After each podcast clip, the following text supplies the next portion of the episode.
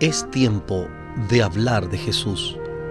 La lectura sin comentarios del capítulo 50 del libro El deseado de todas las gentes. Capítulo 50. Entre trampas y peligros. Hablemos de Jesús. Omar Medina les acompaña. Todo el tiempo que Jesús pasó en Jerusalén durante la fiesta, fue seguido por espías. Día tras día se probaban nuevas estratagemas para reducirle al silencio. Los sacerdotes y gobernantes estaban atentos para entramparle. Se proponían impedir por la violencia que obrase. Pero esto no era todo. Querían humillar a este rabino galileo delante de la gente. El primer día de su presencia en la fiesta, los gobernantes habían acudido a él y le habían preguntado con qué autoridad enseñaba. Querían apartar de él la atención de la gente y atraerla a la cuestión de su derecho para enseñar y a su propia importancia y autoridad. Mi doctrina no es mía, dijo Jesús, sino de aquel que me envió. El que quisiere hacer su voluntad conocerá de la doctrina si viene de Dios o si yo hablo de mí mismo. Jesús hizo frente a la pregunta de estos sembradores de sospechas, no contestando la sospecha misma, sino presentando la verdad vital para la salvación del alma. La percepción y apreciación de la verdad, dijo, dependen menos de la mente que del corazón. La verdad debe ser recibida en el alma. Exige el homenaje de la voluntad. Si la verdad pudiese ser sometida a la razón sola, el orgullo no impediría su recepción, pero ha de ser recibida por la obra de gracia en el corazón, y su recepción depende de que se renuncie a todo pecado revelado por el Espíritu de Dios. Las ventajas del hombre para obtener el conocimiento de la verdad, por grandes que sean, no le beneficiarán a menos que el corazón esté abierto para recibir la verdad y renuncie concienzudamente a toda costumbre y práctica opuestas a sus principios. A los que así se entregan a Dios con el honrado deseo de conocer y hacer su voluntad, se les revela la verdad como poder de Dios para su salvación. Estos podrán distinguir entre el que habla de parte de Dios y el que habla meramente de sí mismo. Los fariseos no habían puesto su voluntad de parte de la voluntad de Dios. No estaban tratando de conocer la verdad, sino de hallar alguna excusa para evadirla. Cristo demostró que esta era la razón por la cual ellos no comprendían sus enseñanzas. Dio luego una prueba por la cual podía distinguirse al verdadero maestro del impostor. El que habla de sí mismo, su propia gloria busca, mas el que habla la gloria del que le envió, este es verdadero y no hay en él injusticia. El que busca su propia gloria habla tan solo de sí mismo. El espíritu de exaltación propia delata su origen. Pero Cristo estaba buscando la gloria de Dios, pronunciaba las palabras de Dios. Tal era la evidencia de su autoridad como maestro de la verdad. Jesús dio a los rabinos una evidencia de su divinidad, demostrándoles que leía su corazón. Desde que había curado al paralítico de Bethesda, habían estado maquinando su muerte. Así violaban ellos mismos la ley que profesaban defender. ¿No os dio Moisés la ley? dijo él, y ninguno de vosotros hace la ley. ¿Por qué me procuráis matar? Como raudo fulgor de luz, esas palabras revelaron a los rabinos el abismo de ruina al cual se estaban por lanzar. Por un instante quedaron llenos de terror vieron que estaban en conflicto con el poder infinito, pero no querían ser amonestados. A fin de mantener su influencia sobre la gente, querían ocultar sus designios homicidas. Eludiendo la pregunta de Jesús, exclamaron, Demonio tienes. ¿Quién te procura matar? Insinuaban que las obras maravillosas de Jesús eran instigadas por un mal espíritu. Cristo no prestó atención a esta insinuación continuó demostrando que su obra de curación en Bethesda estaba en armonía con la ley sabática, que estaba justificada por la interpretación que los judíos mismos daban a la ley. Dijo, cierto, Moisés os dio la circuncisión, y en sábado circuncidáis al hombre. Según la ley, cada niño debía ser circuncidado al octavo día. Si ese día caía en sábado, el rito debía cumplirse entonces. Cuanto más armonizaba con el espíritu de la ley el hacer sano todo hombre en sábado. Y les aconsejó, no juzguéis según lo que parece, mas juzgad justo juicio. Los príncipes quedaron callados y muchos del pueblo exclamaron, ¿no es este al que buscan para matarlo? Y aquí habla públicamente y no le dicen nada. Si habrán entendido verdaderamente los príncipes que este es el Cristo. Muchos de los que escuchaban a Jesús moraban en Jerusalén, y aun conociendo las maquinaciones de los príncipes contra él, se sentían atraídos hacia él por un poder irresistible. Se iban convenciendo de que era el Hijo de Dios, pero Satanás estaba listo para sugerirles dudas y a ellos se prestaban sus ideas erróneas acerca del Mesías y de su venida. Se creía generalmente que Cristo iba a nacer en Belén, pero que después de un tiempo desaparecería y que en su segunda aparición nadie sabría de dónde venía. No eran pocos los que sostenían que el Mesías no tendría ninguna relación natural con la humanidad, y debido a que el concepto popular de la gloria del Mesías no se cumplía en Jesús de Nazaret, Muchos prestaron atención a la sugestión, mas éste sabemos de dónde es, y cuando viniere el Cristo, nadie sabrá de dónde sea. Mientras estaban así vacilando entre la duda y la fe, Jesús descubrió sus pensamientos y les contestó diciendo, A mí me conocéis y sabéis de dónde soy, y no he venido de mí mismo, mas el que me envió es verdadero, al cual vosotros no conocéis aseveraban saber lo que debía ser el origen de Cristo, pero lo ignoraban completamente. Si hubiesen vivido de acuerdo con la voluntad de Dios, habrían conocido a su Hijo cuando se les manifestó.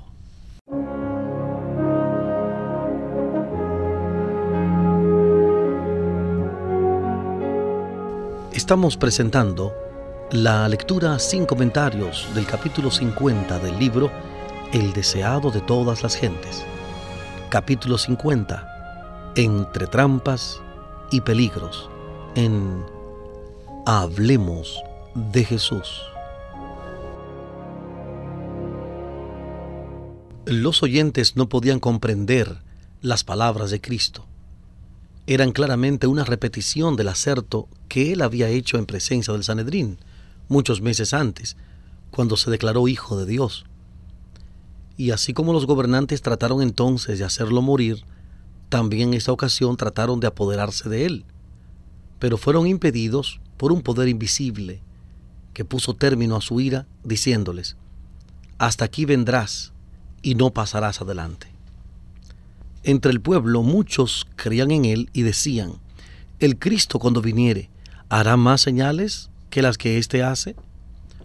Los dirigentes de los fariseos, que estaban considerando ansiosamente el curso de los acontecimientos, notaron las expresiones de simpatía entre la muchedumbre. Apresurándose a dirigirse a los sumos sacerdotes, les presentaron sus planes de arrestarle. Convinieron, sin embargo, en tomarle cuando estuviese solo, porque no se atrevían a prenderlo en presencia del pueblo. Otra vez demostró Jesús que leía sus propósitos. Aún un poco de tiempo estaré con vosotros, dijo él, e iré al que me envió. Me buscaréis y no me hallaréis, y donde yo estaré vosotros no podréis venir. Pronto hallaría un refugio fuera del alcance de su desprecio y odio. Ascendería al Padre para ser de nuevo adorado por los ángeles, y nunca podrían sus homicidas llegar allí. Con desprecio dijeron los rabinos, ¿a dónde se ha de ir este que no le hallemos? ¿Se ha de ir a los esparcidos entre los griegos y enseñar a los griegos? Poco sospechaban estos caviladores que en sus palabras despectivas describían la misión de Cristo. Durante todo el día había extendido sus manos hacia un pueblo desobediente y contradictor, y sin embargo pronto sería hallado de aquellos que no le buscaron, y entre un pueblo que no había invocado su nombre sería hecho manifiesto. Romanos capítulo 10, versículos 20 y 21. Romanos 10, 20 y 21. Muchos que estaban convencidos de que Jesús era el Hijo de Dios fueron extraviados por el falso raciocinio de los sacerdotes y rabinos.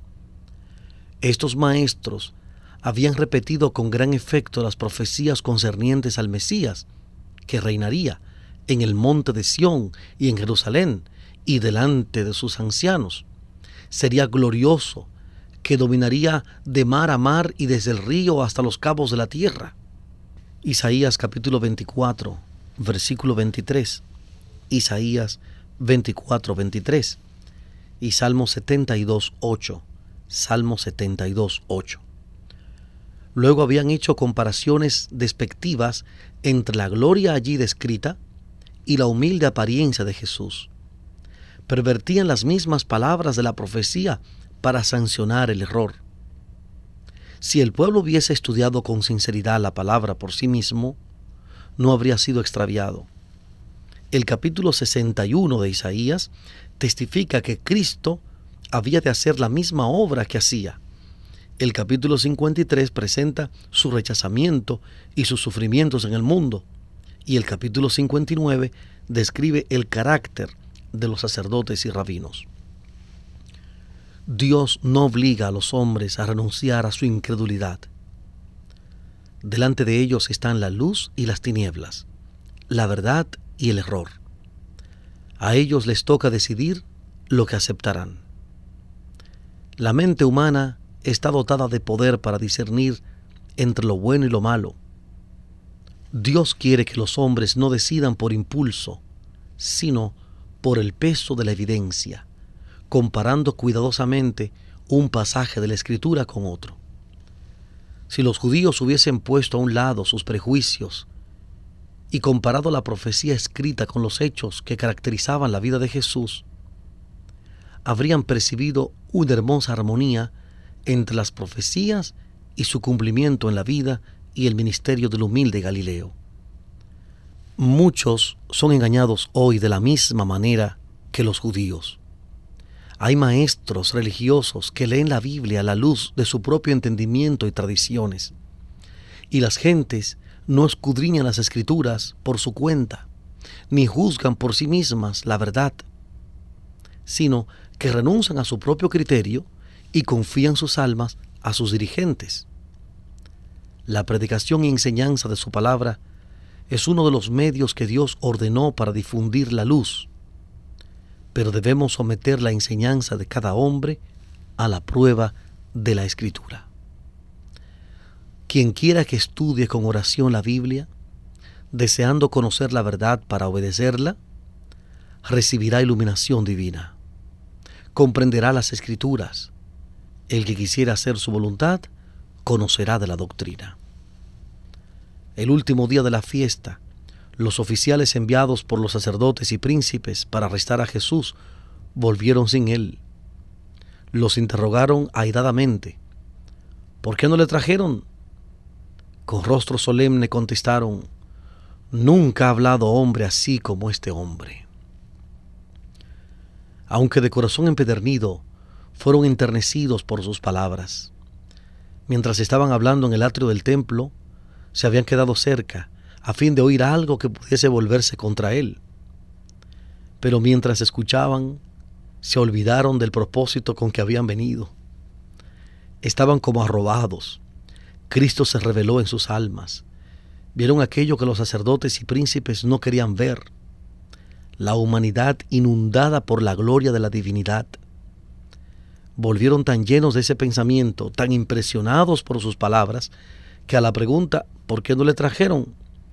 pudieron tan solo responder Nunca ha hablado hombre así como este hombre.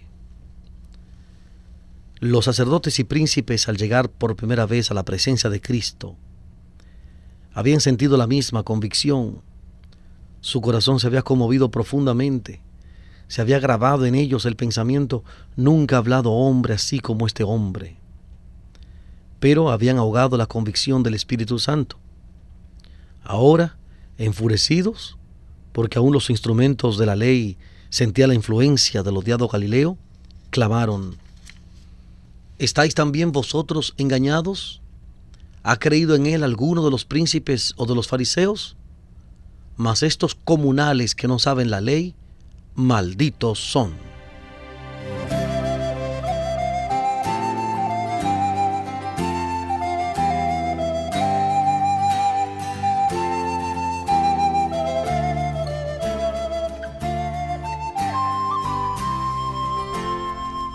Estamos presentando la lectura sin comentarios del capítulo 50 del libro El deseado de todas las gentes. Capítulo 50. Entre trampas y peligros en Hablemos de Jesús.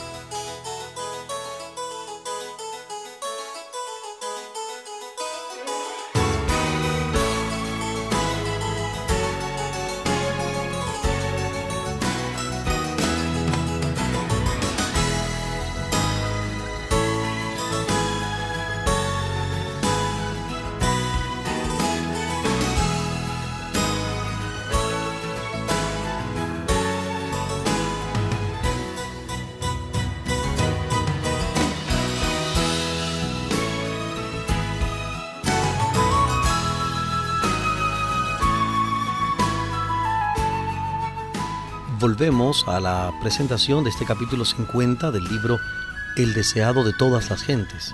Capítulo 50. Entre trampas y peligros.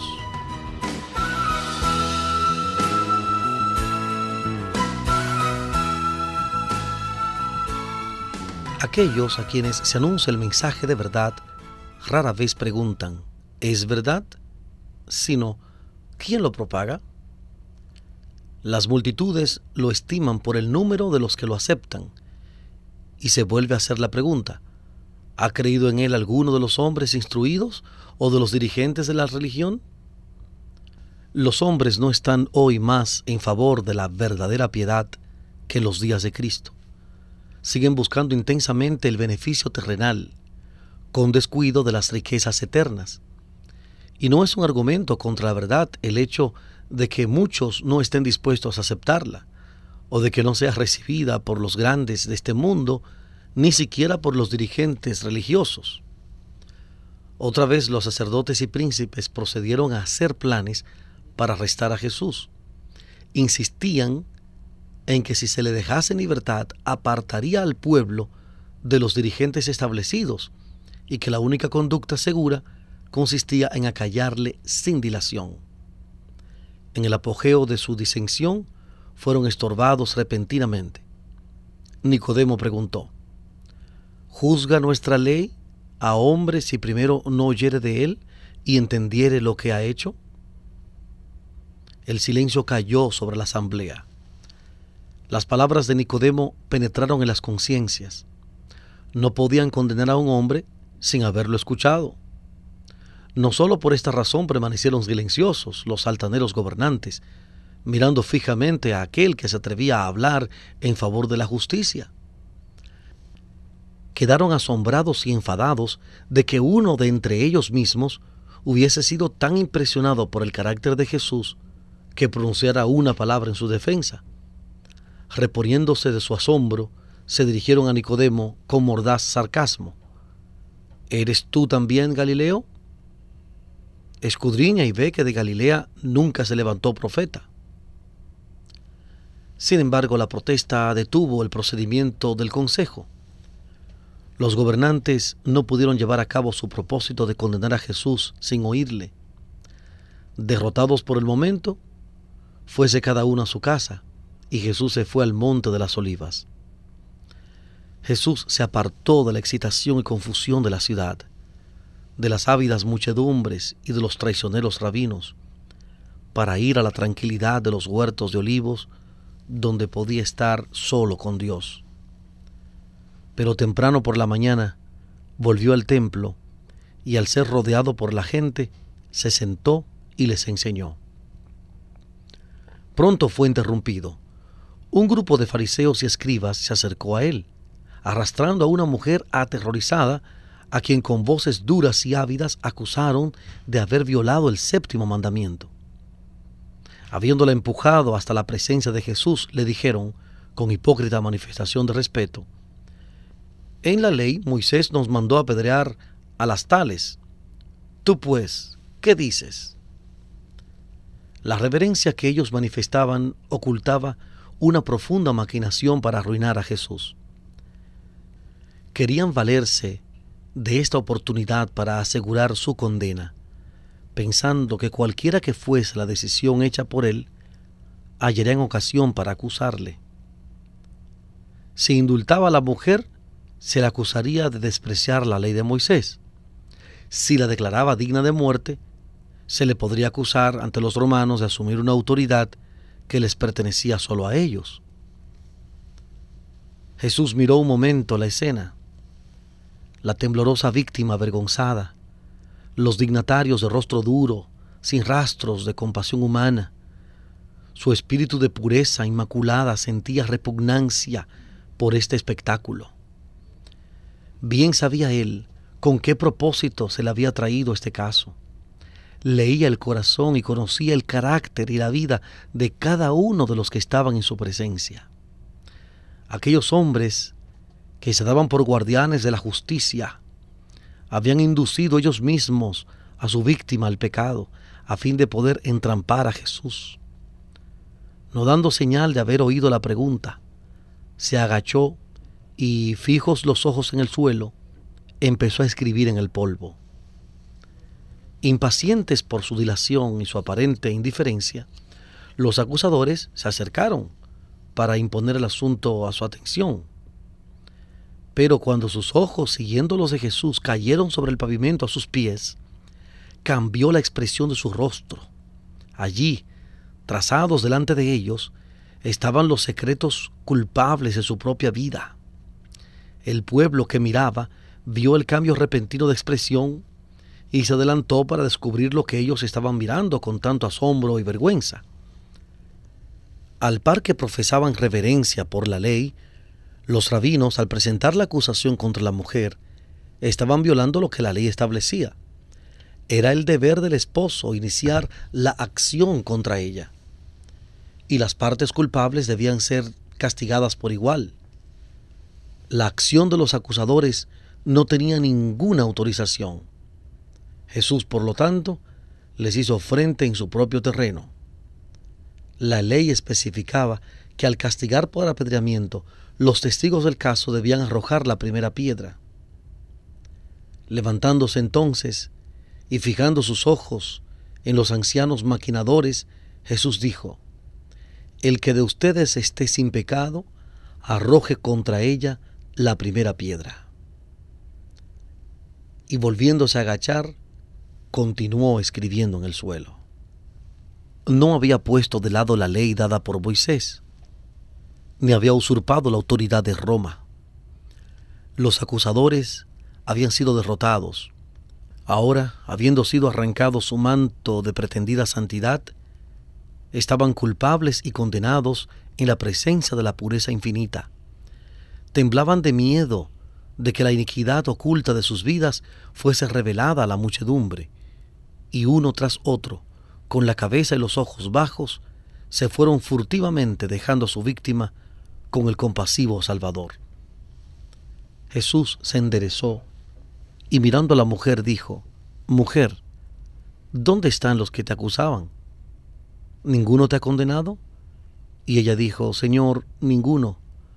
Entonces Jesús le dijo, Ni yo te condeno, vete y no peques más.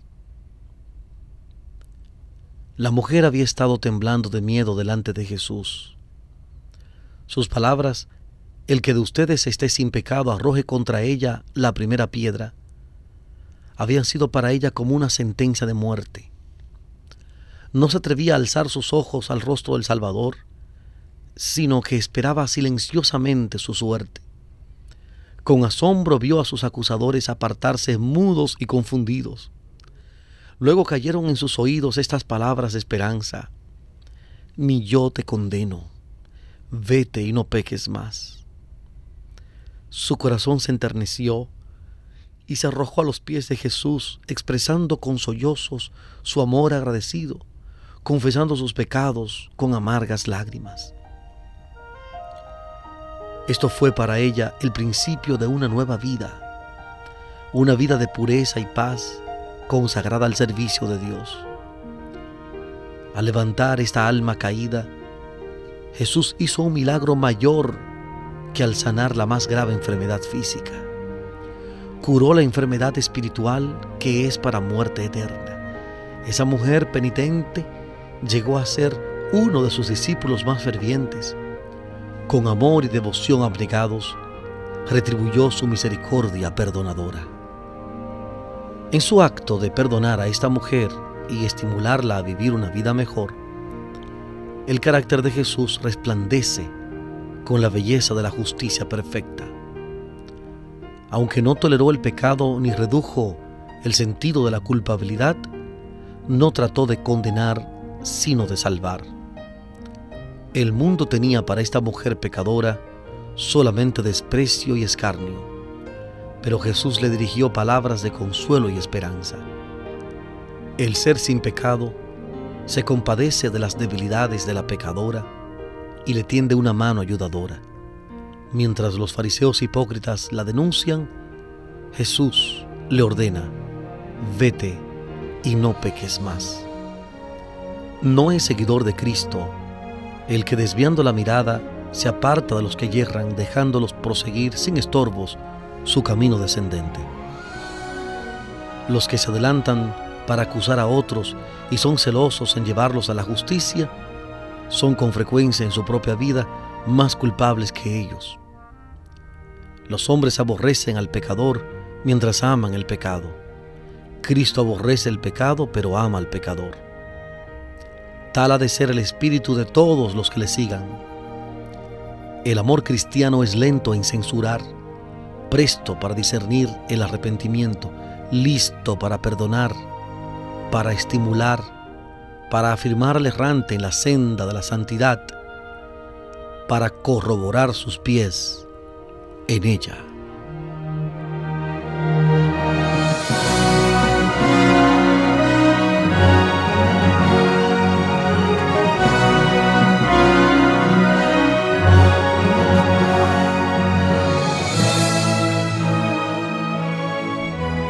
Hemos presentado la lectura sin comentarios del capítulo 50 del libro El deseado de todas las gentes.